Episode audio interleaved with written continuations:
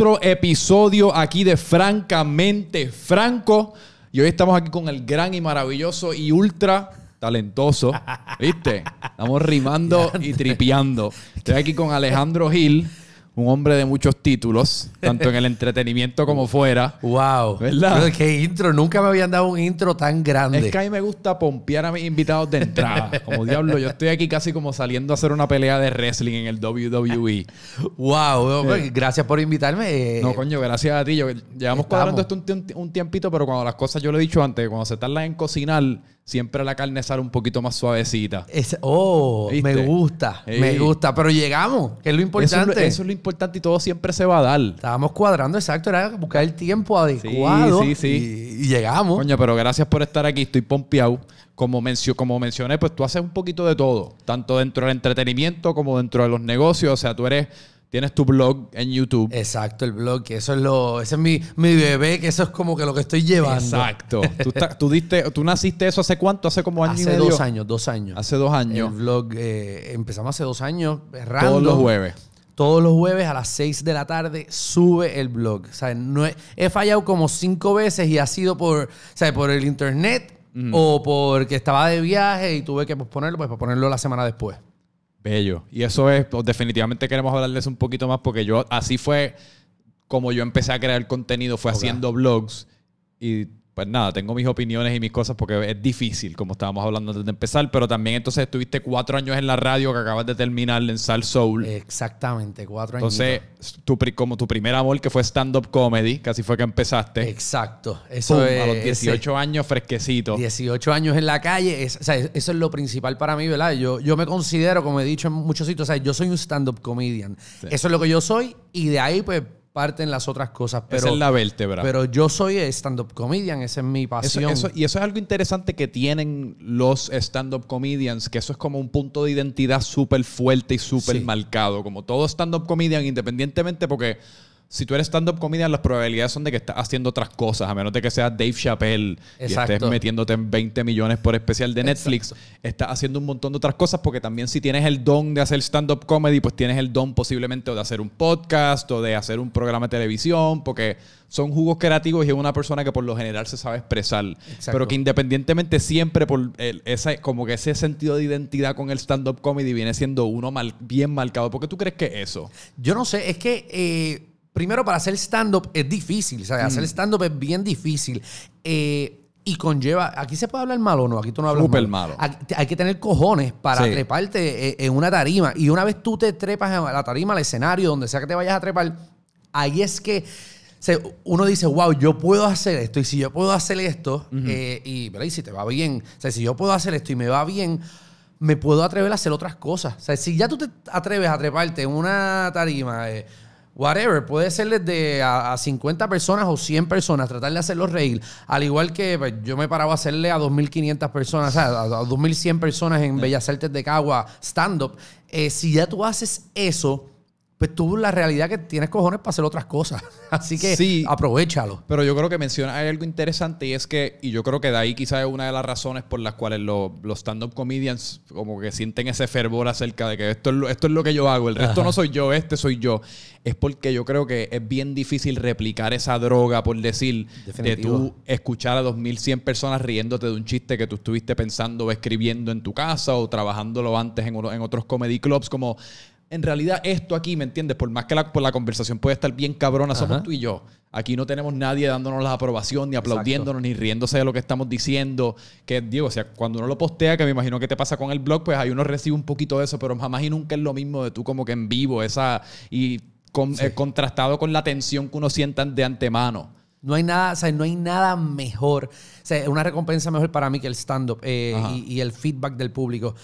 Eh, yo siempre he dicho, o sea, yo tengo otros negocios y otras cosas, y la realidad es, yo hago, o sea, yo hago un montón de cosas eh, de televisión o pues, estaba en la radio, pero yo realmente puedo vivir sin nada de eso. Y con que yo haga un stand-up al año bien hecho, o sea, que yo haga mis dos, tres, cuatro funciones, que esté lleno eso a mí me llena. Y eso en el mundo del entretenimiento es lo único que yo necesito. Lo otro lo hago porque me gusta y la paso bien y tengo a mis panas que trabajan conmigo y el revolú. Pero realmente Yo puedo tener un negocio, bueno, ahora mismo yo tengo un restaurante. Yo puedo tener el, restaurante, yo puedo vivir del restaurante y salirme de todos los medios y hacer un stand-up al año, pero que llegue la gente. Eh, y yo estoy contento. No necesito más nada. Sí, que un, eh, es por decir, es como casi lo quieres tanto que en teoría lo harías de gratis.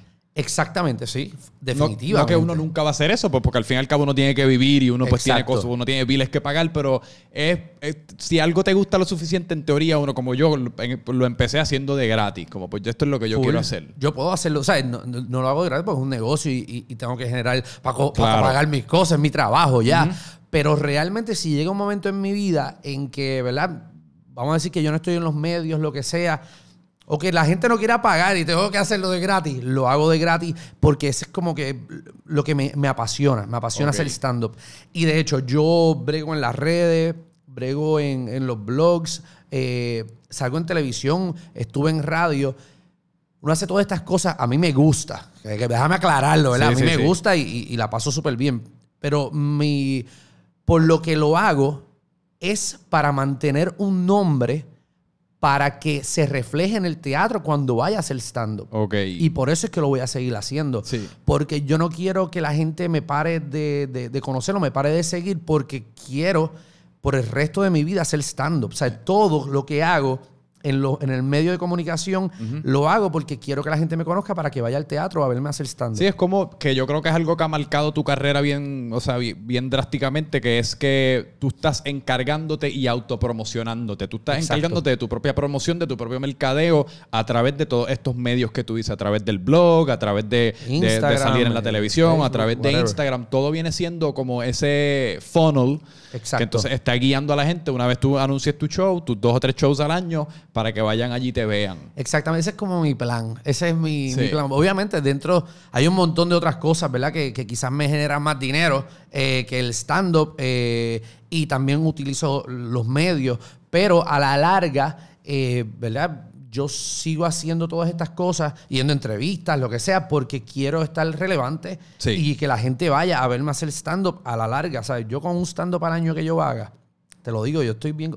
Obviamente me gustaría hacer tres y cuatro, eh, pero con uno que yo haga bien chévere que, que- y esté el response del público, yo estoy contento. Ok. ¿Y cómo, cómo nace? Porque tú empezaste bien joven. Sí. ¿Cómo nace ese amor por el stand-up? Yo sé que lo has mencionado en otras, en otras entrevistas y eso, pero ¿cómo, ¿cómo exactamente es que nace esa piquiña? Mira, eh, a los 16 años, 17 de años, 16 años, eh, el un primo mío escuchaba stand-up, veía stand-up en Estados Unidos. Eh, veía a Dave Chappelle, veía a George Carlin, eh, veía a Dean Cook. Entonces, tú sabes, antes estaba lo que era LimeWire. Uh, eh, claro. Que tú bajabas pirateado en música. Que siempre te salía, o sea, si lo bajabas mal, te salía la voz de Bill Clinton. I did not have sexual relations with that woman.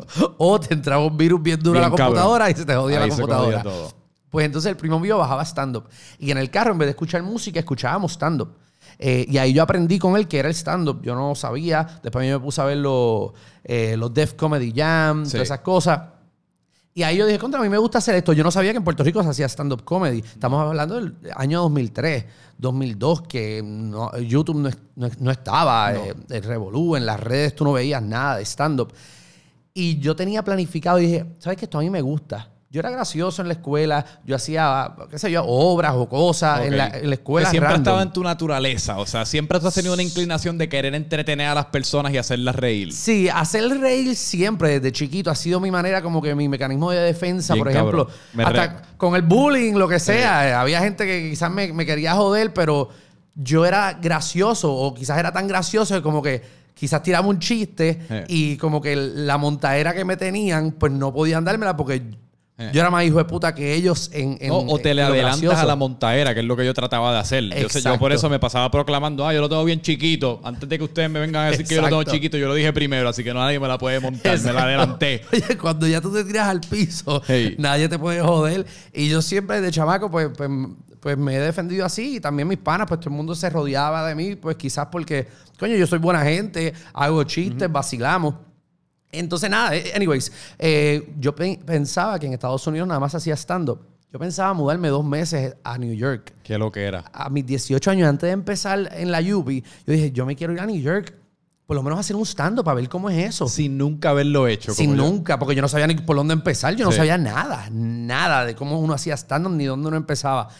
Y una prima mía me llama, la prima de, la, la hermana de mi, de mi primo. Pero, ¿y cuán lejos tú trazaste ese plan de New York? Bueno, hasta que yo llegué a, la- a- empecé en la universidad ese verano. Y dije, yo tengo que hacer stand-up, tengo que empezar a organizarme para ver cómo me voy para New York. Ok. Pero una prima mía eh, me dice, mira, hay una competencia eh, en tablas, es el restaurante de Luis Fonsi frente a Bellas Artes. Ok. Ok, que eso, es- ahí hay un que ahora se llama eh, Mu- Musas, se llama. Ah, ok. Eh, frente a Bellas Artes de Sí, sí, Santurce. Y había una competencia de Yaucono, de comediantes. y el ganador de esa competencia fue Carlos Ambert. Ajá. Eh, no sé si sabe quién es Carlos Ambert. No.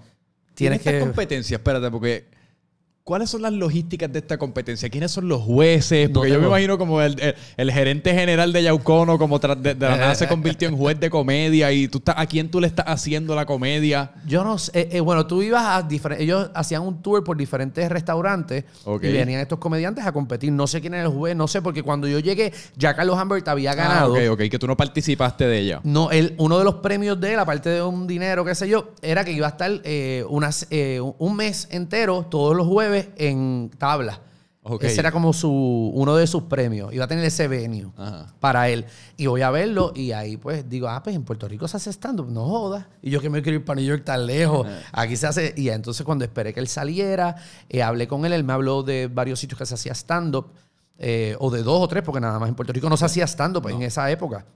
No, y según yo te he escuchado hablar, eh, eran prácticamente restaurantes y Era cositas así que no eran comedy clubs. No, que no todavía no existen muchos, pero ya por lo menos hay un par de sitios que por el- el- el- la estructura del sitio se presta un poquito más para eso. Antes era tú ahí parado al lado de una mesa. Exactamente. Eh. Y había un sitio que se llama eh, Samplers. Sí. Y él me menciona Samplers.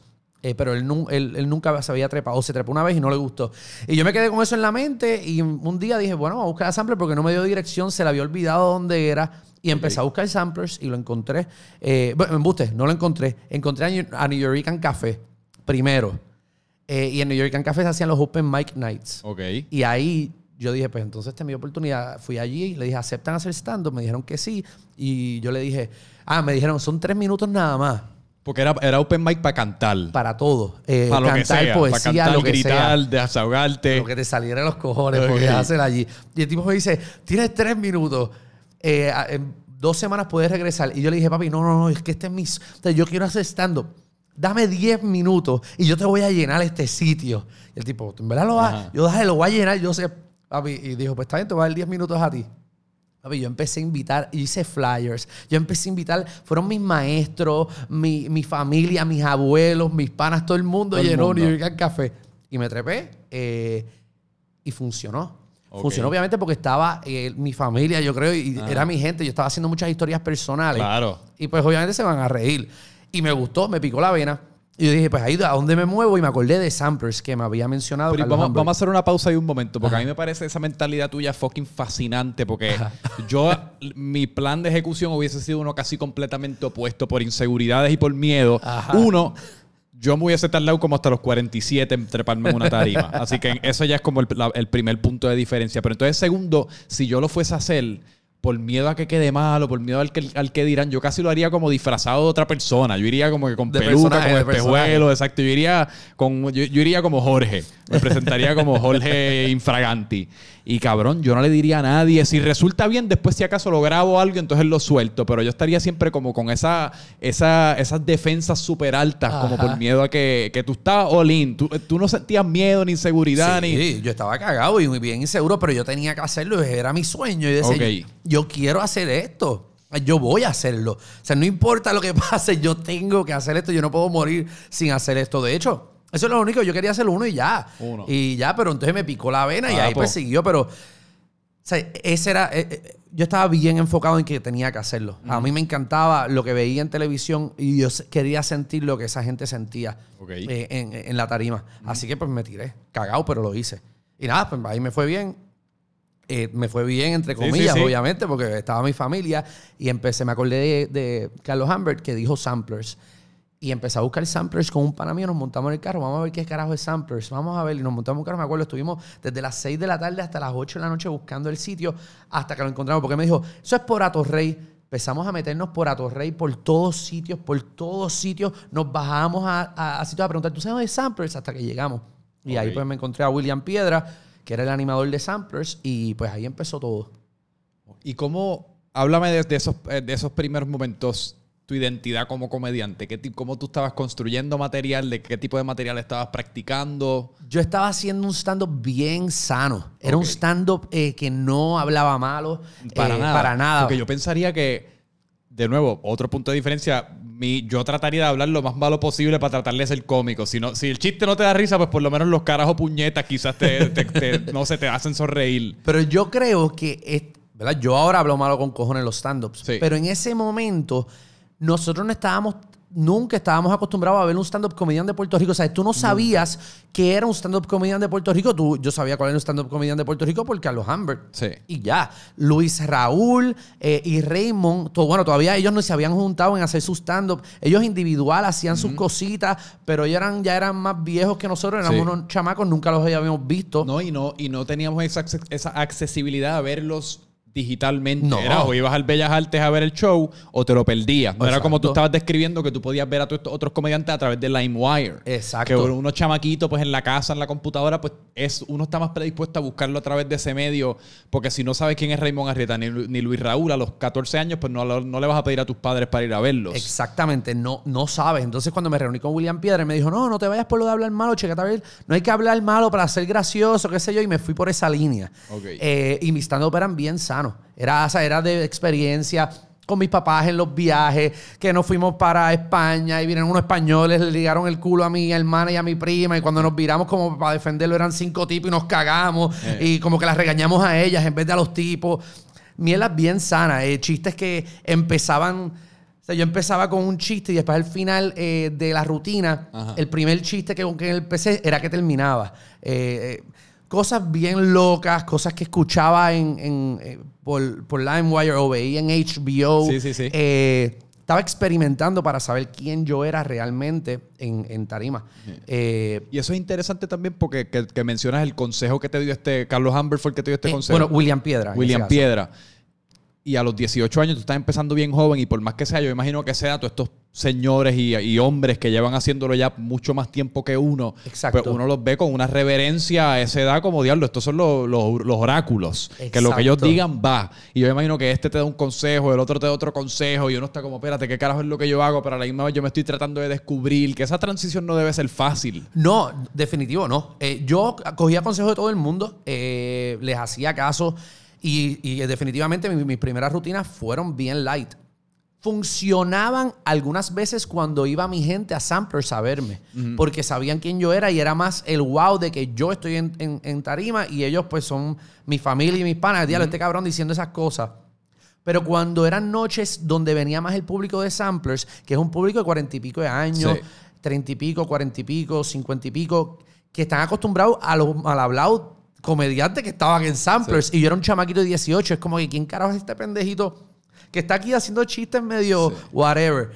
Y yo seguía haciéndolo porque me apoyaban. Ahora, llegó un momento en que yo me había dejado de una exnovia, qué sé yo, y, y yo estaba como molesto, estaba en un tipo de, de, de depre. Sí, de esa- papi, la depre. ese- Emo. Exacto, ese revolú. Y yo dije, ¿sabes qué? Voy a escribir sobre las parejas y las novias y las exnovias. Porque yo estaba molesto. En ese momento yo estaba pasando por un momento bien dark de, de que estaba triste porque me había dejado el revolú. No, y posiblemente, y corrígeme si me equivoco, debe haber sido tu primer momento dark. Porque tú Exacto. empezaste tan joven que hasta los 18 años la vida es color de rosa, Definitivo. brother. Por lo general, viste, depende de tus circunstancias, pero ¿cuáles pueden ser los problemas de uno, mano? No me cogieron el equipo de básquet, ese tipo de mierda, Mierda. pero por lo general uno no tiene problemas de mundo real, como le llaman. Exacto. Y ahí fue, ahí fue cuando me, me, o sea, no- me dejé. eh, dije, voy a empezar, voy a cambiar mi rutina. Voy a empezar a hablar de las exnovias, de las parejas, y voy a empezar a hablar malo. No al garete, pero sí. eh, empecé a hablar malo y creé una rutina bien cool.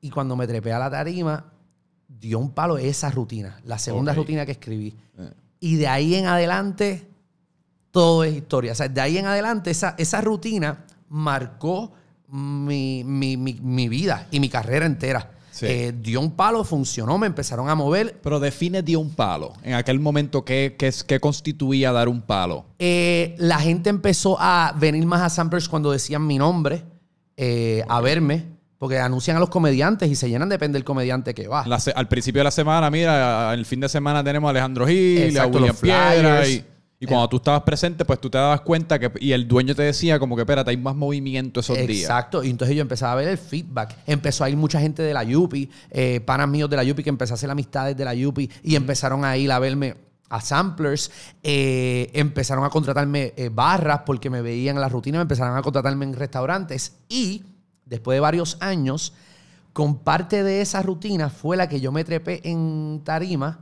para competir para la competencia Objetivo Club Sunshine Ok. Que esa competencia entré a la final, entré a la semifinal y gané la competencia. Sí. Y ahí fue que me ofrecen trabajo en Que televisión. literalmente esa rutina marcó tu vida. Marcó mi vida. Porque no solamente entonces te dio a conocer dentro del mundo de- del stand-up comedy, te empezó, empezaste a circular dentro de ese underground, porque en aquellos momentos era casi como un underground. Era underground, eso no era Exacto. nada comercial, era así. Pero también esa rutina te proveyó el material, básicamente el IP, que tú después utilizaste para entonces dar nacimiento a toda esta carrera de televisión Exacto. y... Porque tú todavía estás en el remix, ¿no? Sí, sí, sí, todavía. Todavía Qué estoy loco. ahí. Y de ahí fue que salió, partió todo, todo. O sea, no, todo salió de ahí. ¿Qué, qué tipos de temas como es? ¿Qué, a través de tu carrera, ¿qué, tipos de, ¿qué tipo de temática tú te has dado cuenta que al, al- al cual el público reacciona más o menos? El desamor siempre viene siendo una popular, ¿verdad? Sí, a mí me encanta hablar de las parejas y de, la, de las parejas, de las exnovias, de los problemas de, de- A mí me encanta de sexo.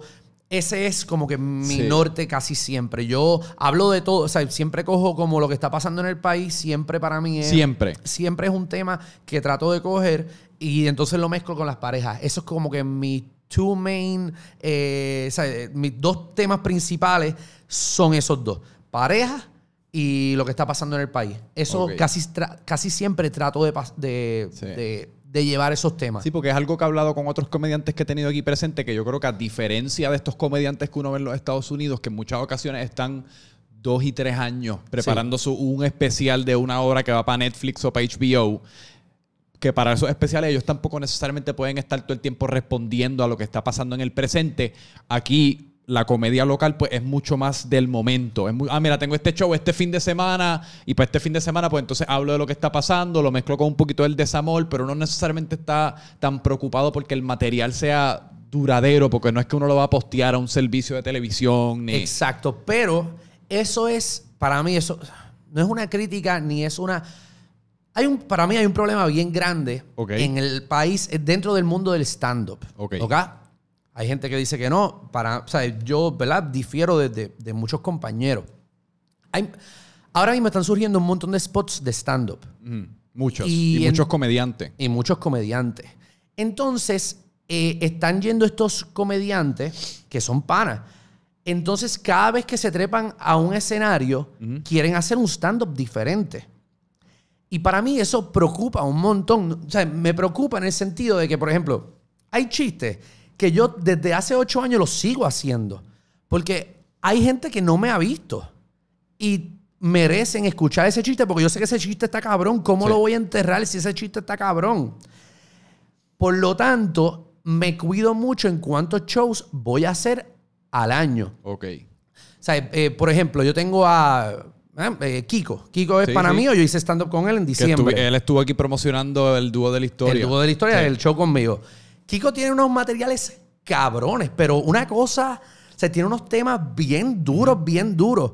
Entonces, a los tres meses o cuatro meses ya él hace otro, otro show. Él hace un cojón. Él Yo hace no un sé cojón. cómo puede. Entonces entierra los otros eh, chistes, o sea, no vuelven a salir.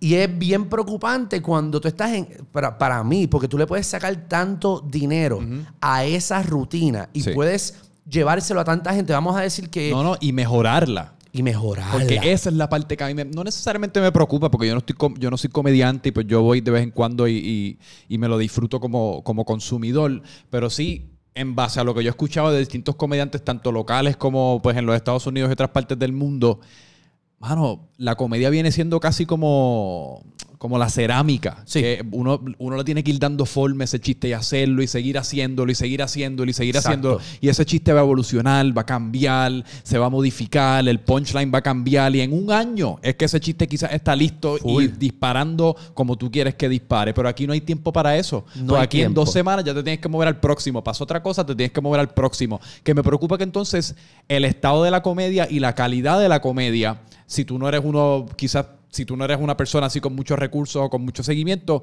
se quede como en la superficie.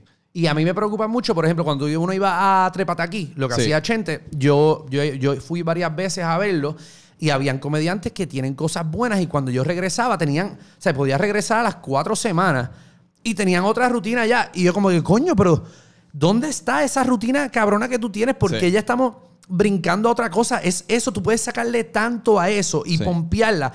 Yo siempre decía a, lo- a lo- a la gente que se treparaba en, en- en tarima, a los comediantes que se me acercaban, yo les decía, no cambies tanto de rutina. Tú tienes que hacer tu rutina, una, una rutina puta. La, o sea, esa rutina cabrón, esa, esa rutina fuerte, tienes que montarla. Y con eso es que tú vas a empezar a dar vueltas por todos lados y hacer otras cosas. Exacto. Pero tienes que, que tener tu go-to, eh, o sea, la rutina go-to. No Y- tienes que crear un producto de súper mega calidad. Exacto. Porque si no, entonces te va a quedar en los espacitos pequeños, entreteniendo a 50, 30 personas. Porque, ah, pero hasta que tú no, como tú dices, una, esa hora que tú digas, con esto yo voy a viajar a Puerto Rico. Exacto. Y, y, ah, hay hay una mentalidad que la gente se cree que porque, ok, vamos a decir que tú estás todos los meses en un sitio, que porque tú estás todos los meses en un sitio, eh, la gente no va a regresar porque tienes la misma rutina. Exacto. Pero yo difiero en ciertas cosas porque, por ejemplo, yo estuve en Samplers tres, cuatro años haciendo la misma rutina. Quizás le cambiaba una cosita de actualidad, pero los chistes fuertes, fuertes se quedaban porque venía esa misma gente que, que se rieron.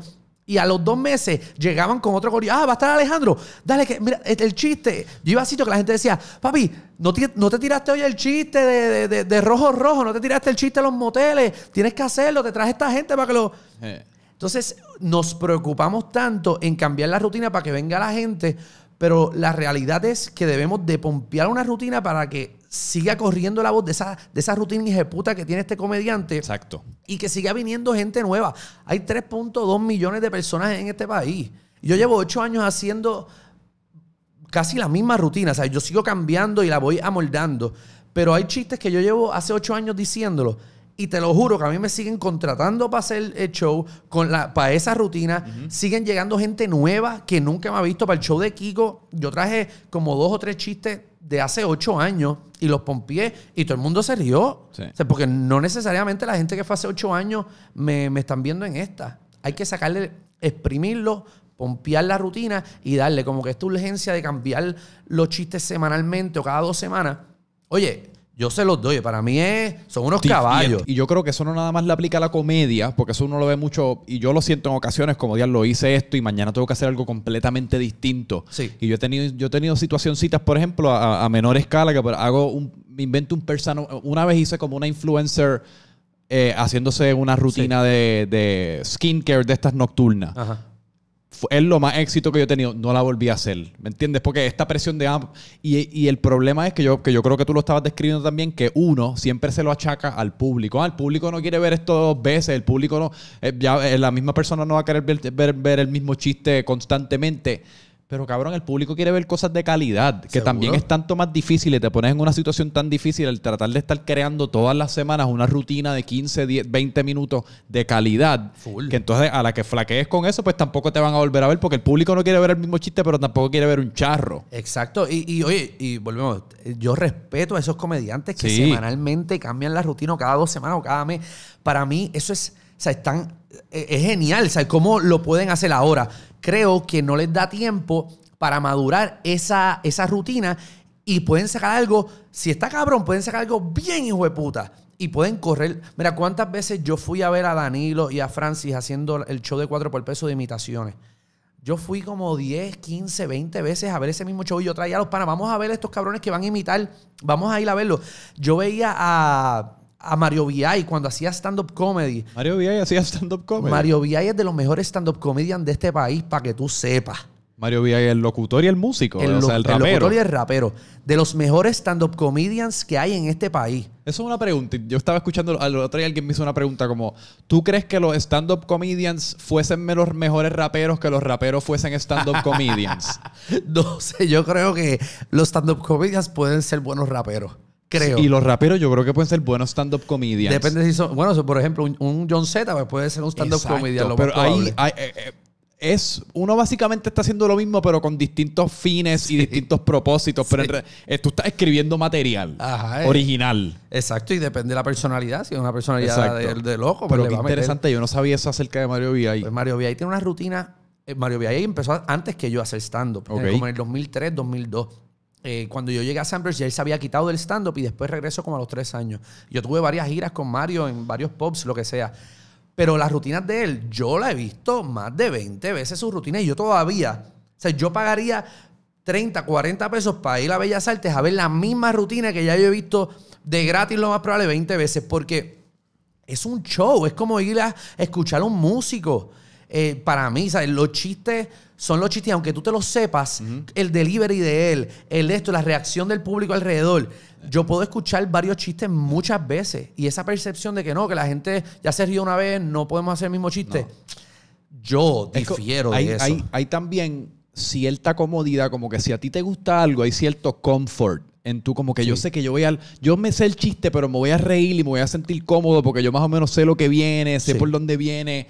Y a la gente le gusta eso también, le gusta sorprenderse y le gusta como diablo. No, yo no sabía de dónde iba a salir eso ni lo que ni cómo ibas a terminar ese chiste. Pero a la misma vez también algo que me gustó demasiado, como una película, una canción, se le puede aplicar, yo creo que un chiste. Seguro que sí, tú puedes escuchar un chiste muchas veces, Sí. muchas veces, y la gente tiene esta percepción, no, hacho, no, que...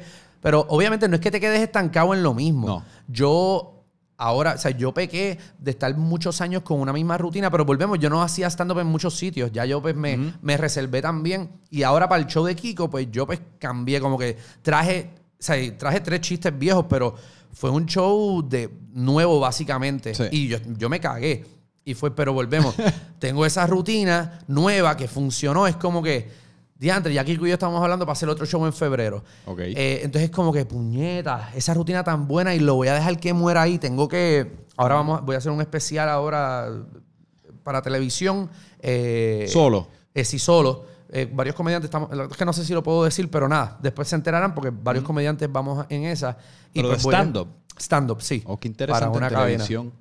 Exacto, y vamos, se puede hablar malo, etcétera. Lo interesante de stand-up es que es nunca es tan cómico en televisión como en vivo. No. Nunca, ¿verdad? No, no, no. Y eso es lo que pasa a veces cuando uno ve que uno tiene que pasar el, el stand-up que uno está viendo por este filtro. Cuando uno está viendo uno, por ejemplo, sale un, un de, a mí me encanta Dave Chappelle. Sale Dave Chappelle en Netflix, uno lo ve y uno, coño, estuvo bueno, pero esa experiencia que está teniendo la gente que está allí es que la energía, porque Sí. stand-up es de energía. Tú vas y todo el mundo está puesto para reírse. Y eso es algo que uno siente como, yo me quiero reír, por favor, hazme reír. Y estamos todos como en, en- estamos juntos en esta misión de, de reírnos colectivamente. Full. Y eso es difícil replicar con las luces apagadas a las 12 de la noche en tu cuarto un Sí. martes. Sí, tienes que tener, exacto, tienes que tener ese micrófono en el público para que se escuche la risa en la casa. eh, es bien loco.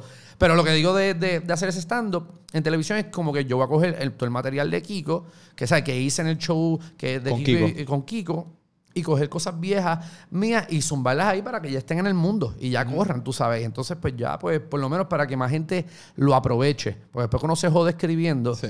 y que lo vean, whatever, 3.000, 4.000, eh, 5.000 personas nada más, y tienes un público, vamos a decir que, qué sé yo, medio millón de personas pueden ver ese show. Pues, coño, pues da tristeza todo lo que te jodiste y dejarlo morir. Sí. ¿Y, cómo, y esa dinámica, ¿te gusta esa dinámica como de crear, por ejemplo, un stand-up en conjunto a alguien? Porque eso, eso tiene que ser otro monstruo, porque ya estás, tienes que buscar un punto medio en donde se complementen, yo me Sí. imagino. A mí me gusta hacer mucho eh, stand-up en, en, en- en- ¿sabes? En dos personas, en corillo. No, eh, ¿verdad? Algunas veces por inseguridad, en que yo solo, yo solo me voy a tirar un show de una hora y media. Eh, Así que uno ve ese vacío, uno, por lo menos uno tiene aquí como que alguien a quien uno se puede abrazar con en el peor de los casos. Exacto. Pero ahora, como que en el momento que, que estamos, por ejemplo, con Kiko, pues, lo, o sea, lo que entendimos los dos fue, Ellos, o sea, tenemos una comedia bien similar. Ok. Eh, o sea, tenemos una comedia bien similar. El detalle es que yo tengo un público que me sigue a mí, eh, que no ha visto a Kiko, y Kiko tiene un público que lo sigue a él y no ha visto a Kiko. Así que, como está la economía, como está las redes, como está la gente yendo al teatro, un, un show de dúo, de dos o tres o cuatro, lo que sea, en corillo, a la más gente, porque estamos tratando de, de buscar eh, corillos eh, diferentes para que todos nos podamos dar un cross promotion. Exacto. Entonces, como que la economía no está tan cabrona como que como antes, que pues, pues, quizás te podías tirar tú este fin de semana y en tres semanas va el otro comediante. La gente está guardando su dinero y es como que, pues, coño, pues si me voy a tirar yo solo para hacer dos funciones o tres, pues mira, pues quizás podemos hacer un concepto cabrón los dos juntos. dos. Hacemos, unimos nuestros chavos, hacemos una producción más cabrona y entonces atraemos dos públicos diferentes y nos damos un cross promotion y entonces para la próxima pues ya tenemos gente siguiendo y cuando queramos hacer cosas solo pues ya tenemos un, un- un público que nos está siguiendo. No, es más estamos- estratégico. Estamos también en la era de los Avengers y de los remixes. Sí. El, el género urbano, especialmente en español, Sí. es testamento de esto que tú estás diciendo aquí.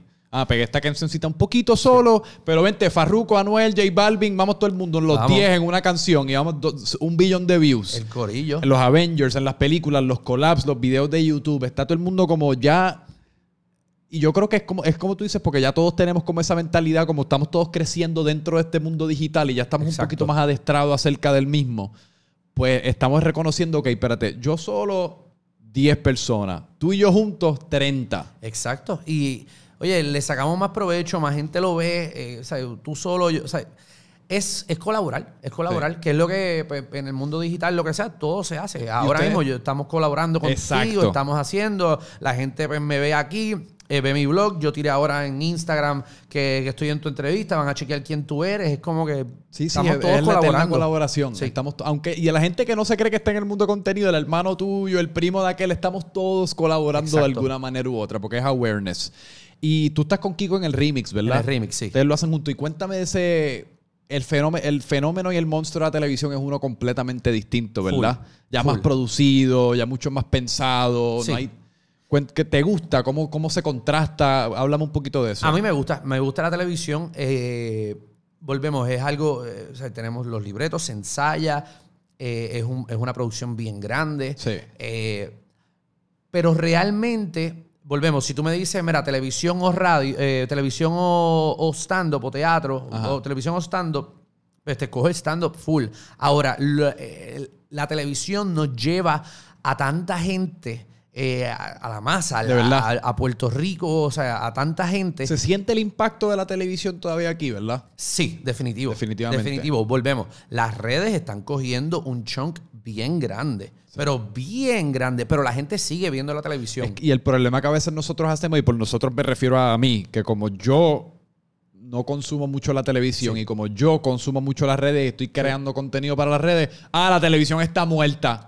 Solamente porque yo no la consumo. Nosotros le aplicamos nuestra perspectiva a todo el mundo, pero la realidad del caso es que es, o sea, la televisión puede que en 20 años quizás yo no, Sí. no va a, a convertirse en alguna otra cosa, pero en el presente todavía hay una gran masa que la consume. Todavía. Yo creo que, ¿verdad? Quizás, quizás estoy tirando un número al garete, pero 10 años más, 15 años más, la Sí. televisión en Puerto Rico puede durar. Pero va a migrar a otra cosa porque la producción local necesita estar, o sea, necesita estar esta producción. No es como que Guapa o Telemundo, lo que sea, eh, va a morir. Es como que quizás se van a mover más a digital. Los programas que estamos haciendo los van a tirar por su canal Sí. eh, de, de internet o por YouTube o por lo que sea. Va a migrar. Por, eso es algo que entendí después. Como que yo dije, la televisión puede morir. No, la tele- o sea, quizás sí la televisión local en que tú te sientes en tu casa y pongas en DirecTV o en Dish eh, el canal 4, quizás No, y aquí va a ser, aquí también yo creo que lo que va a ser interesante es cómo creamos esa próxima ola de talento, de esos talentos pilares. Entiéndase Sunshine, entiéndase Raymond Arrieta, entiéndase La Comay, o sea, estas personas, porque en verdad eh, es, hay como cuatro o cinco personas que son las que jalan a todo el mundo, y entonces bajo esa sombrilla de estas personas, pues se desarrollan un montón de talentos jóvenes como tú, Kiko, y todo este, todo este otro corillo de personas. Pero aquí, en, ¿cómo, ¿cómo entonces desarrollamos esos próximos casi como gatekeepers de lo que viene siendo este, este contenido? poco a poco están subiendo. El detalle es que eh, un problema que hay bien grande es que la televisión está cambiando en el sentido de que los que eran productores, como un Sunshine, como un eh, Raymond, como un eh, Sonia Valentín, que eran los productores de estos programas, un Luisito Vigoró, tú producías para los canales. Lo que está pasando ahora es que los canales, eh, son pocos los que quedan de productores en este país de televisión. Ahora los canales están produciendo su propio contenido. Inteligente. Entonces, contratan a uno como artista y eso o preocupa en el sentido de que, pues, que si tú no contratas al productor adecuado para crear cosas nuevas, todo se va a parecer.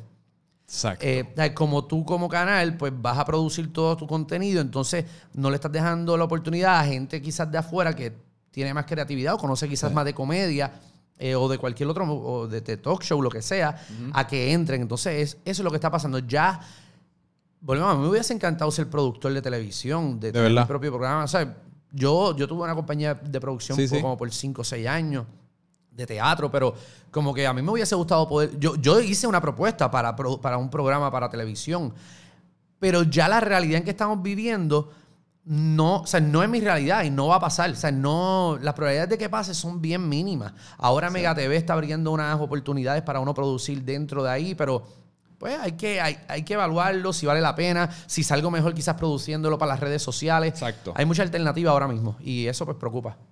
Qué interesante. Sí, es, como tú dices, y yo creo que uno también tiene que como que tener su visión en más o menos en el futuro e ir planificando para a la misma vez ir jugando este juego que está sucediendo ahora. Seguro. Uno tiene que tener las manos como en los dos mundos a la misma vez. Uno tampoco se puede quedar ni mucho aquí ni estar muy pendiente allá. Porque entonces o te, o te perdiste en el ahora exacto. Sí, sí, eh, que, es complicado. Hay que estar en todos, en todos los medios. el, yo salirme de radio fue una decisión bien, bien difícil para mí. Pero, eh, pero estoy en televisión. No dejé un medio principal. Y que estamos hablando que, existe la posibilidad de que vayas a empezar un podcast. Sí, sí, sí. Que, hace todo el sentido del mundo ahora que lo pienso, porque es. yo creo que lo vas a hacer en tu propio tiempo, lo vas a poder hacer a tu manera y es para ti. ¿Me entiendes? Exacto. Vas a, crear una, a seguir creando plataformas que son para ti, seguir creando columnas de contenido por la cual la gente te puede seguir y... Exacto. Mi, meta cuando me fui de, radio fue, ok, si me voy de radio, o sea, tú tienes un plan atrás. Eh, necesito lo que es la audiencia que estoy dejando allí en Sal Soul, necesito migrarla o duplicar la mía en el internet o en la radio, en, el internet o en, sí, en las redes. Así que todo. Eso es, una eso es más o menos la ecuación que tú hiciste, como necesito duplicarla.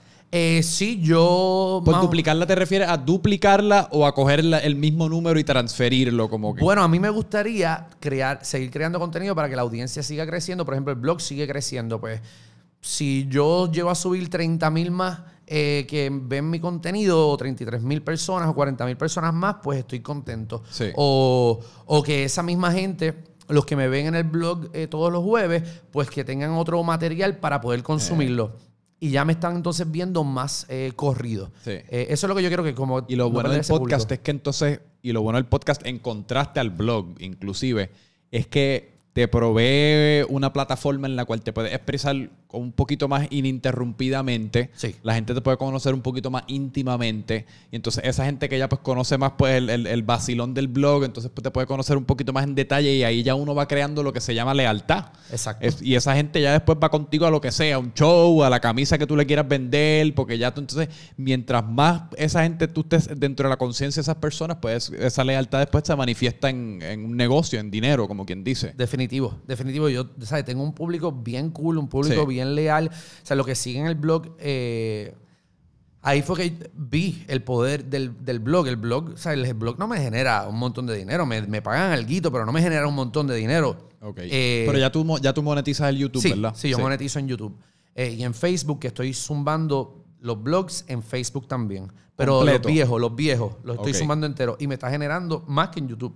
De hecho, Facebook. No, eh, views y, dinero. y dinero. Sí, porque Facebook, para tratar de competir con YouTube, entonces está pagando mejor. Es como, mira, estamos aquí con, la, maleta de dinero, vengan para acá todo el corillo. Exactamente. Eso es lo y, funciona. Eh, pero, volve, eh, o sea, el plan que habías hablado al principio de la entrevista, de ver cómo uno crea esta gente que lo siga, este corillo que te sigan, para que vayan al teatro a verlo, pues dentro del blog y, las redes, pues eh, sí lo he convertido a a productos que, que, consuman. Por ejemplo, yo abrí un restaurante. Exacto. Y que se ve cabrón. Sí, yo, antes de, yo antes de saber que era tuyo, yo decía, cara, esta casita guabate que me está saliendo como en todas fucking partes, se ve bien cabrón. Y porque yo lo empecé a ver por el teléfono. Ajá. Porque me imagino que lo hicieron en, parte por eso, porque es un spot bien de Instagram. Como que la gente se puede tirar la foto aquí. Yo, ¿dónde carajo es el teléfono? Entonces después empecé a ver el osito. Ajá. Y el osito, entonces después caí en la página de Instagram. Caí en la página de Instagram y yo vi que era tuyo. Sí, sí, eh, ha sido una loquera. Y, tiene, o sea, el público o sea, se fue en las redes, se fue viral el sitio solo, sin meterle dinero y se fue solo. La gente le gustó el sitio porque fue un sitio creado para que la gente se tomara fotos. Y en verdad, en verdad es un sitio súper cool para tomarte fotos, para beber. La comida está súper buena. Le estoy dando una promoción bien cabrona, pero, eh, pero en verdad el sitio es cool. Eh, el sitio está cabrón. Es un cool place to be. Sí. Realmente. Eh, y, y el blog ha llevado, pero gente pero, o sea, eh, yo hice un mini documental, que uno de los blogs que se llama eh, Abrimos un restaurante. Yo grabé ocho meses ese blog.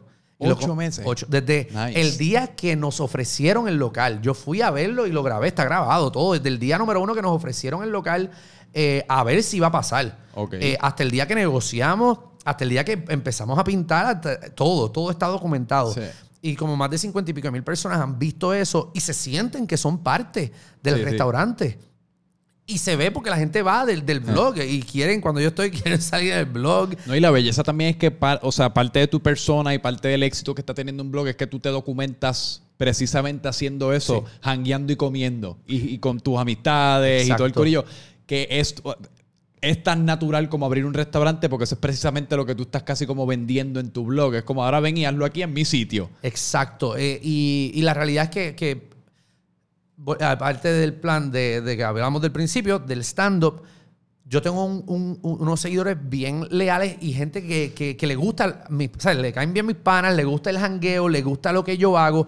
Y por lo tanto, tomé una decisión, ¿verdad? Hace varios meses atrás que los próximos negocios que yo vaya a hacer por los próximos cinco años, porque pienso seguir haciendo negocios, van a ir alrededor de experiencias que a mi público le gusta. voy, a, voy a tratar, ¿verdad? Si surgen oportunidades de otros negocios que son buenos y no tiene que ver nada en que yo pueda push, eh, push el público, pues lo voy, a, lo voy a hacer. Pero estoy tratando de encaminarme a que, ¿verdad? Que, que las próximas negocios que yo haga la gente que me sigue pueda disfrutárselo. Y esa es como mi meta. Como que hacer cosas que el público que me sigue puedan tener esa experiencia y se sientan que, pueden ir a disfrutar también en los sitios.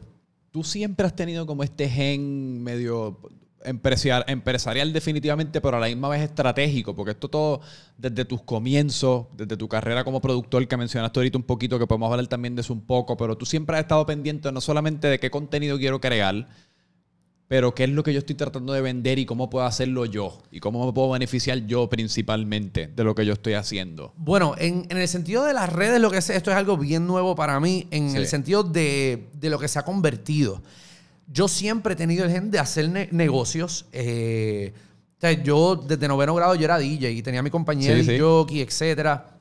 Y sucesivamente yo he tenido varios negocios después que empecé en la, en la, en la universidad, pues he tratado un montón de negocios.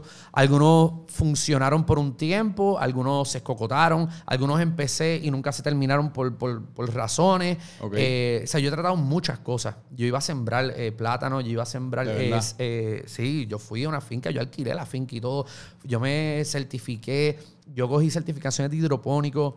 yo he hecho un montón de cosas. Yo fui a Santo Domingo porque íbamos a, traer tabaco de allá muchas cosas, ¿sabes? Cosas que no tienen que ver nada y no, mucha gente sabe porque en ese momento no había blog para documentarlo.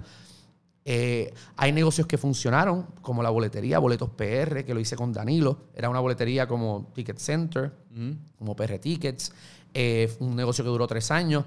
Bregó por un tiempo y después pues cumplió su propósito. Murió el negocio porque pues entraron unas competencias que nosotros no teníamos el capital para competir con ellos. O sea, que la gente se tuvo una compañía de plomería eh, por dos años. Eh, y la, compañía de plomería sigue estando. Yo vendí mi participación eh, hace como un año y medio atrás para meterme entonces en estos otros proyectos.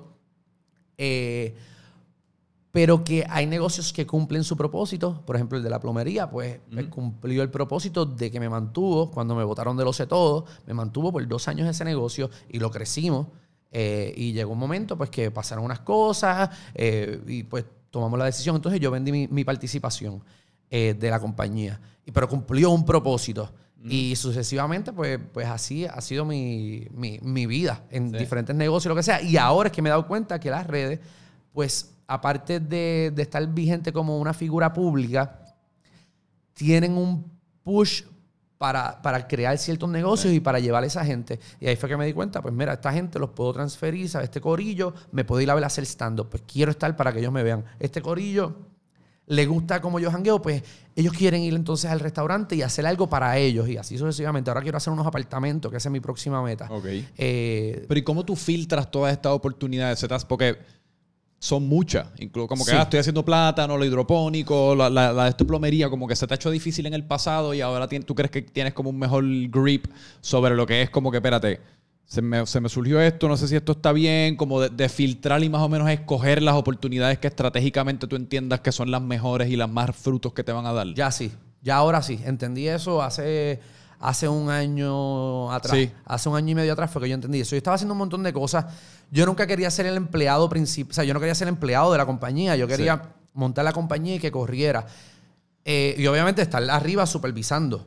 Eh, pero hay negocios que me metí random sin saber que ese no iba a ser el day to day. Es que uno se emociona, yo me imagino. Sí, porque uno ve el dinero, uno ve lo cool que es, por ejemplo, el hidropónico, pues. Ah, es una idea cabrona, hace falta hidroponía, hace falta sembrar en este país.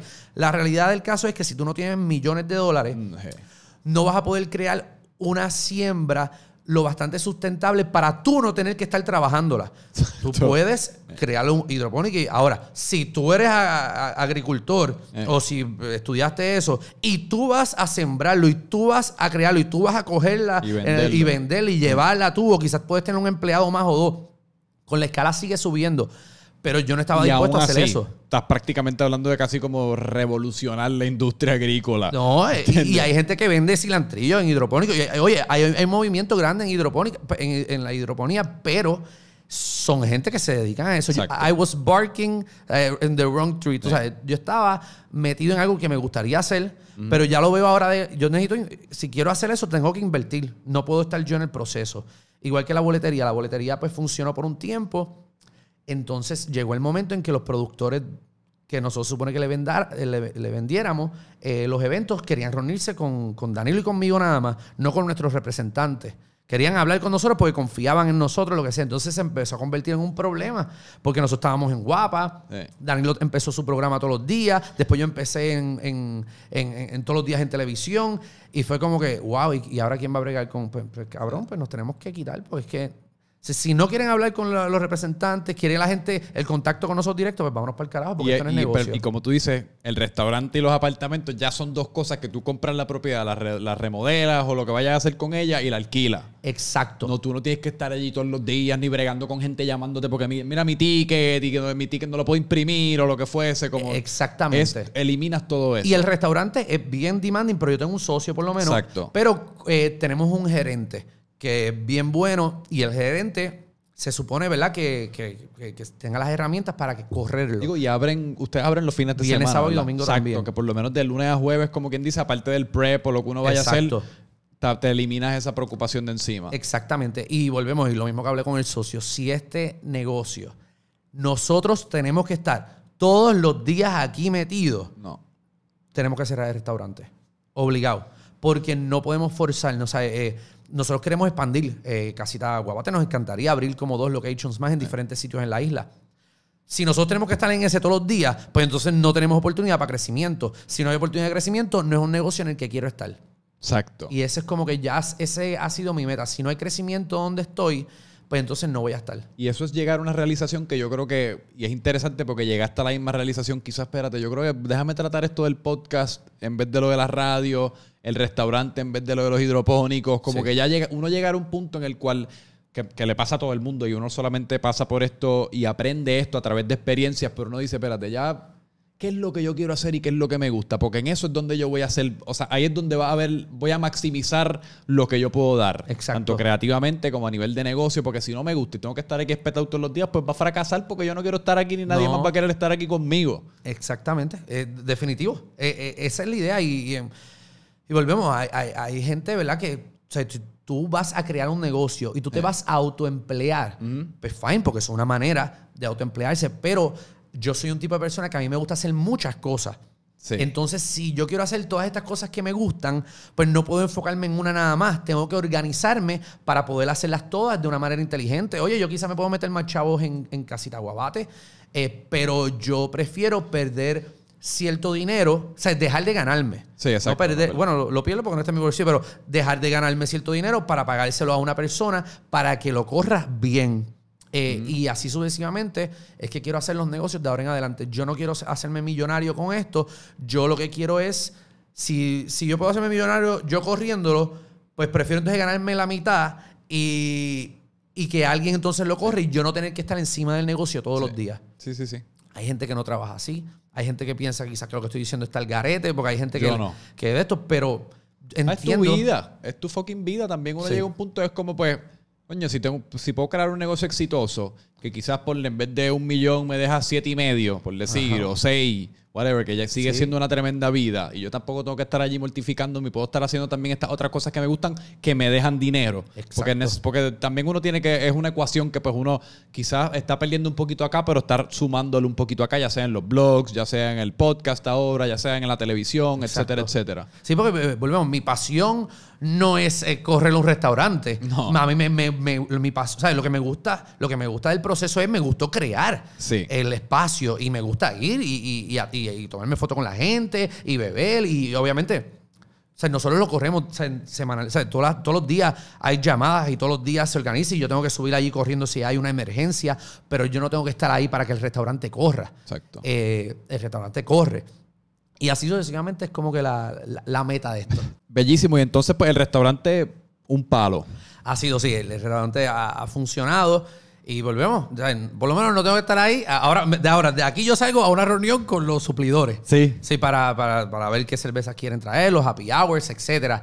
Pero es parte de esa. Prefiero hacer eso que estar ahí metido todos los días. Pero que se Eh, está moviendo súper bien. El tráfico de gente y eso, hay mucha Sí. gente. Porque, y también queda en la misma ruta, o sea, de Guabate. Guabate. que, o sea, nada más que por accidente. El, el sitio quedó cabrón, pero si no hubiese quedado cabrón, nada más que por accidente. es como si montas un local al- en la, en la placita y al lado de donde está todo el mundo. Por accidente se te van a meter por lo menos 10 borrachos adentro. Exactamente, pero eh, lo- por lo menos los sábados y domingos tenemos música en vivo, entonces tenemos un, un- un ambiente bien cool. No es, no es como que el, el- el negocio regular de, de Guabate, tú sabes que está, qué sé yo, el, el- merengue, el- la bachata, qué sé yo, lo que tenemos, tratamos de impulsar es eh, la música típica. eh, lo que tenemos es trovadores los sábados. Eh, los viernes pues tenemos un guitarrista que le mete bien duro. Sí. Eh, o sea, que el tipo de música es como algo cultural, pero también cool al mismo tiempo. Exacto, como preservar la cultura, pero modernizarlo un poco. Exacto. O sea, lo cultural, pero en el 2020. Seguro. Porque uno va y, y parte de la belleza y por la razón por la cual uno va es porque, mano, uno va al mismo sitio y no ha cambiado en 25 años. Exacto. Pero también cuando uno tiene una opción quizás un poquito más moderna, pues uno puede hacer un poquito de todo. Exacto. Como que te da esa opción de... Qué chévere. Eso está cabrón. Y el branding me gustó un montón. El osito de verdad que quedó súper cool. Sí. El osito Oh, está- se presta por unos stickers o lo que Sí, fuese. no, vendemos, vendemos stickers. Nosotros vendemos más stickers que mojitos. Sí, me- te lo creo. Los stickers se han convertido en una gran parte del negocio sin querer. Pues primero estábamos regalando, pero los stickers nos salen caros con cojones. Ahora estamos Sí. buscando. Eh, y después dijimos, pues, pues tenemos por lo menos que venderlo para sacarle el costo a esto. Sí. Eh, y lo hemos puesto y se venden. O sea, se venden. Ahora vienen una. o sea, acabamos de pedir 8000 stickers. Ya. Y en un mes, en un mes, mes y medio se van. O sea, estamos pidiendo ¿Cuánta constantemente. gente es que cabe allí? Allí caben como. Standing room como dos- 200 y pico. 250, 300 personas ahí Es un caben. cojón de personas. Sí, que es cuando un eso está lleno, nada más que en la barra, eso es para lo que viene, para lo que va, para que lo que viene, Sí, para lo que va. Ha sido bien loco y en las navidades es bien loco. Sí. Ahora los sábados está cómodo. Los sábados uno puede ir tempranito a las 12, 1, 2 y llegas cómodo. Los domingos es el día más lleno. Los domingos. Eh, los domingos es el día más lleno. Ok. Pero si a, la- a uno le gusta el revolú y eso, pues vete un domingo. Ahora, si tú, tú lo quieres sentarte, relax, escuchar la musiquita, pues vete un sábado. Pero ya como quieras, a las 6 de la tarde con esos, esos trovadores, Eh, uno la pasa interesante, cabrón. porque yo detesto. A mí no me gusta emborracharme los domingos. a la gente le A encanta. la gente le fucking encanta, pero yo no sé, yo le tengo hasta como miedo ya. Porque después del, o sea, el lunes lo empiezo así todo como bo- borroso y todo jodido. Entonces Sí. después ya el martes estoy con ese mismo feeling del lunes y la semana como que se me va así como en una, no sé. A mí me gusta emborracharme los viernes preferiblemente, los sábados un poquito y ya los domingos estar como medio, recogiendo. recoger. Pero a ti te gusta la hanga, a ti te gusta como Sí. tú tienes, es que tú tienes energía con cojones. Sí, no, no, tengo, tengo energía. Eh, y para el blog, obviamente, el blog pues me Ya lo ha- que ni hablamos de blogs, dale, vamos a hablar Sí. del blog un ratito. No, pero el blog me ha eh, impulsado a hacer más cosas. Ok. Como que yo no soy como que era un tipo de estar en mi casa. Mis papás no son así, entonces yo como que eh, Sí, sí. me tengo un chip en mi cabeza que no puedo estar en mi casa mucho tiempo.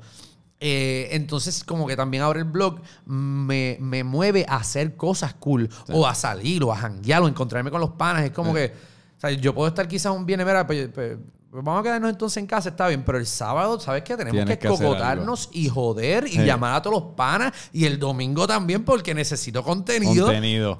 Y volvemos, y también me, me mueve a hacer cosas cool. Sí. Como que. Sí, porque ya una vez y se convierte casi como un juego de Jenga. Sí. Diablo, espérate, en el último me tiré de un paracaídas, ahora, tengo que ir a tirarme dentro de un volcán, puñeta, ahora tengo que ir a nadar con los tiburones. Y cuando uno, uno, uno viene a ver y en dos años uno está como cayéndose a pescosas con un Buda en, en India. Está cabrón. es, es, es bien loco el Y, se te hizo difícil como que convencer, no, no, no sé si convencer es la palabra, pero como in- inculcarle esta nueva normalidad a todo el mundo que te rodea para que quieran participar. Porque a mí eso, las veces que lo intenté, se me hacía un poco difícil. No me graba ahora, no me graba aquí, esto, lo otro. Sí. Pero según yo he visto en los tuyos, como que todo el mundo sabe más o menos lo que está pasando y todo el mundo sabe más Sí. o menos cuál es su rol y... Es bien loco, es bien, o sea, tú me dices, yo me río porque es que está cabrón. O sea, todo el mundo, o sea, todos mis panas, toda mi familia que sale conmigo en el blog, ellos son unos personajes ya. Ellos lo y ellos lo saben, ellos Sí. son personajes ya, ellos saben. Pero desde el Y- principio fue así. No, al- si tú ves los blogs al principio, pues era más mi cara, más Eh. yo, más grabando ciertas cosas, cosas mi day to day. El blog fue poco a poco convirtiéndose, ya mis panas pues se empezaron a dar cuenta, pues coño, usted está grabando, pues, pues déjame, déjame, déjame ver, ver, déjame decir algo. Y poco a poco se fueron acostumbrando, fueron cogiendo fuerza, porque mi- la mayoría de mis panas no salen en televisión. O sea, el- el, blog yo lo llevé a guapa, como a, los, en el blog 50, ¿sabes? Eh, poca gente que sale en el medio salía en el blog. Ok. Y, y mis panas poco a poco fueron cogiendo confianza, Sí. porque ellos no sabían tampoco. Tenían miedo también al principio, pero como yo, le- yo edito el blog para que todo el mundo quede bien. Claro. Yo no, yo no edito el blog para que nadie quede mal, como sí. que nadie va a quedar Sí, la idea es que todo el mundo esté contento con, con el producto Exacto, final. y la gente que lo ve, que se rían, porque a la hora de la verdad, ya el blog se ha convertido en tipo de. O sea, la gente, yo quiero que la gente vea el blog para que se rían. Exacto. Y mis panas, pues, ya saben lo que es. Y ellos mismos han sentido el response del público. Mis panas que no salen en, en televisión ni en los medios. Los paran a tomarse fotos. A mis amigos, o sea, mi amigo que tiene una compañía de electricista va a cotizar unos proyectos grandes en farmacéuticas, qué sé yo, y se han tomado fotos con él, los guardias de seguridad, el de acá, eh, la otra amiga mía que es maestra, o, sea, Eh. se to- o sea, ha sido bien, lo- la otra que es abogada, Eh. la otra abogada la paró, o sea, es cosas bien Pero locas. eso es fucking esencial. Si tú te fijas en toda persona que está haciendo un blog y está haciendo un blog exitosamente, tiene un buen cast. Porque eso es un cast. es un cast. Tú lo que tienes es un cast. Sí, Y full. eso en, lo- en ese fenómeno en los Estados Unidos también, que fue donde empezó con estos chamaquitos, ahora lo que han perdurado es eso mismo. Sí. Y todo el mundo más o menos, tú sabes cuál es el rol de todo el mundo, todo el mundo añade algo distinto, pero tienes que tener ese cast. Ya esa mierda de como que voy aquí, y es lo que me gustó, fíjate, mucho del, desde que empecé a consumir el tuyo, porque al principio, cuando primero me topé con ellos, yo lo, prim- en lo primero que me fijé fue eh, 14 minutos, 15 minutos. Y yo, diablo, 14 minutos, 15 minutos, de seguro va como que, ah, pues estoy cocinando aquí, mírame, y son 8 minutos viéndolo cocinar, pero no, es pan, rápido. pan, pan. O sea, no- estás como en ningún momento te sientes, o sea, cuando crees que estás perdiendo un poquito de interés, pum, brinca próxima toma. Sí, es Se otra mueve cosa. súper rápido, que esa es la moda hoy día en YouTube. Exacto. Por eso muchos de estos bloggers ahora hacen videos hasta de cuatro minutos algunos cabrones. Y eso es tan, tan, tan, tan. Pero el tuyo se mueve de esa misma manera. Como uno a la semana tienes tanto material y está Exacto. súper entretenido. Exacto. Lo, lo he pensado hasta dividirlo, lo que sea, para hacer pero en verdad la realidad que la Pudiese. gente está- puedo hacerlo, pero la gente está como acostumbrada ya, como que... Y algunas veces hago vlogs de 15 minutos y la gente escribe que se enco- encojona. Sí. Ah, haz más tiempo, qué sé yo, porque Sí, la sí, gente se queda con las ganas.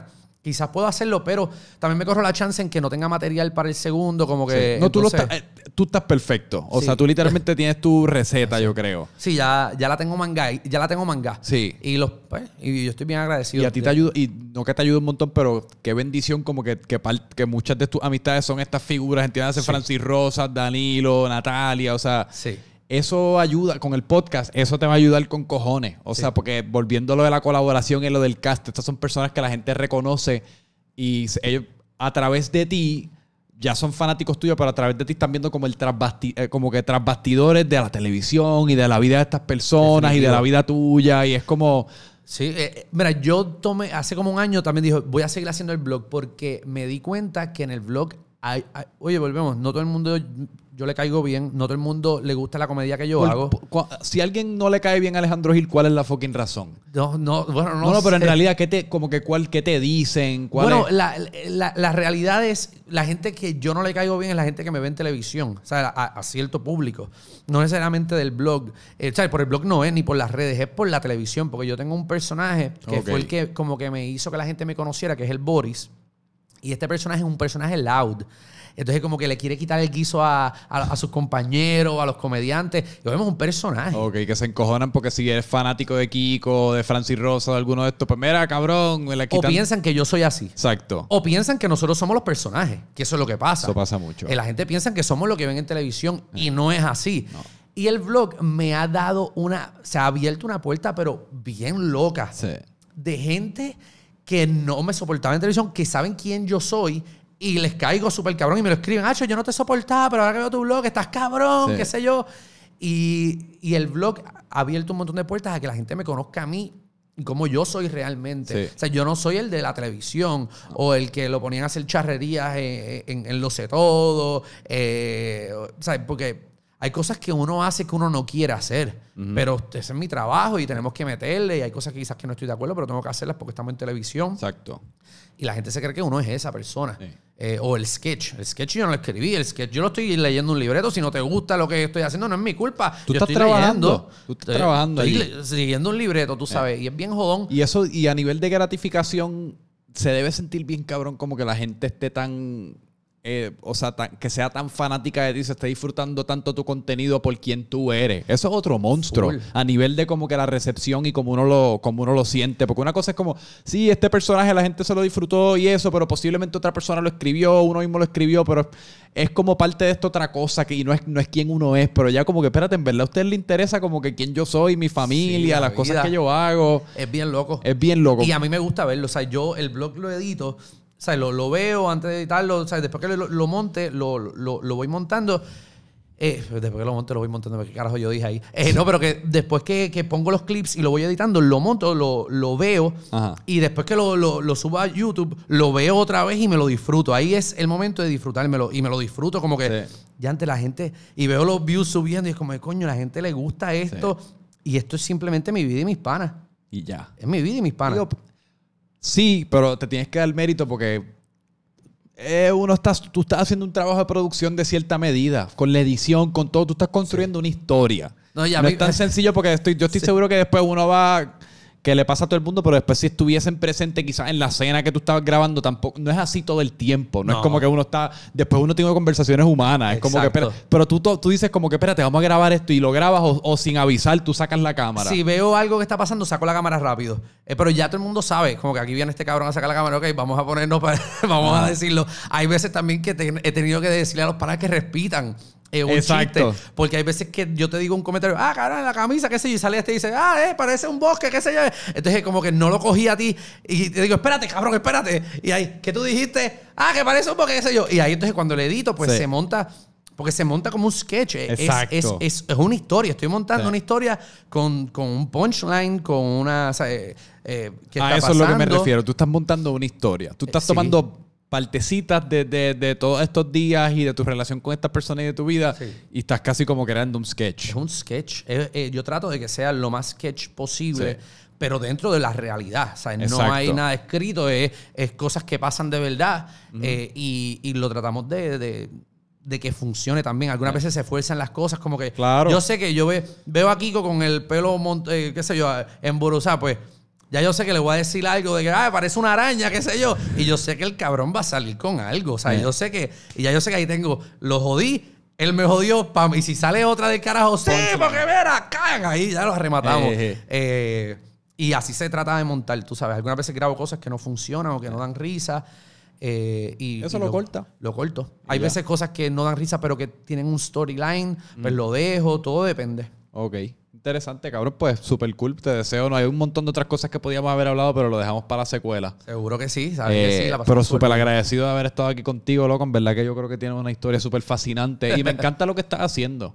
No, gracias. de verdad que me encanta con el- y con la energía que lo estás haciendo también. Porque una de las cosas que tenía apuntadas en mis notitas es como mal, ¿verdad? Este cabrón siempre parece que está bien alegre. Sí. Como que tú sí, o Casi sea, siempre estoy- sí, yo no me imaginar- ¿qué te enco- tú te encojonas, me imagino, en ocasiones. Sí, me encojono, pero no, no muchas cosas me encojonan. Me encojonan mierdas en el trabajo, qué sé yo, que, que Sí, pase, pero, yo en mi vida yo no. no me pudiese imaginar a ti como así, como bien, enca- como visualmente bien encabronado. No, me, me encojonaba, ¿sabes? Me encojono de vez en cuando, pero no, no es mi day to day. Tú sabes, yo en verdad, yo estoy bien agradecido con, con todo lo que me está pasando. Como que, Sí.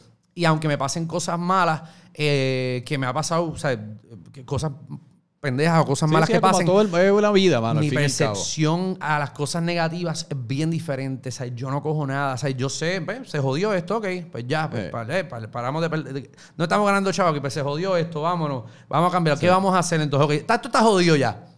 Hay gente que lo coge más negativo, pero pues esa es la percepción mía de Pero la qué vida. cool. Hace falta más gente como que entreteniendo de una manera positiva. O sea, no, o de una manera que no necesariamente sea a costa de joder a otro, de Sí. burlarse a otro, o lo que fuese que está gufiado. Así que te felicito. ¿Dónde te puede gracias. conseguir todo el mundo? Eh, en Instagram, Alejandro Gil, G-I-L. Alejandro Gil 7. Me buscan en Instagram, el vlog eh, en YouTube. Obviamente, Alejandro Gil eh, Santiago. Ponen Alejandro Gil Vlog si lo van a encontrar. Sí. Eh, y en Facebook, eh, Alejandro Santiago. Y Casita Guabate. Alejandro Santiago. Alejandro Gil, Santiago, Exacto, Alejandro Gil Santiago. En, en Facebook, que ahí pues tiro ciertas cositas que tengo que darle más a Facebook, Sí. que ese es parte de mi plan. Y entonces Casita Guabate, que queda ahí mismo como en la ruta tradicional de, de Guabate. En la ruta de Guabate subiendo, Casita Guabate, búsquenlo en Instagram Sí. y en Facebook, Casita Guabate. Está súper cool, en serio, la Se van a pasar súper bien. Yo estoy desesperado por ir. ¿Sabes? Yo no creo que yo nunca he ido ni a Guabate. Yo no sé si decir eso en voz alta. Yo no sé. Tienes que ir. Bueno, que ir. hay muchos sitios que yo no he ido que si te digo, yo no he ido al Yunque todavía.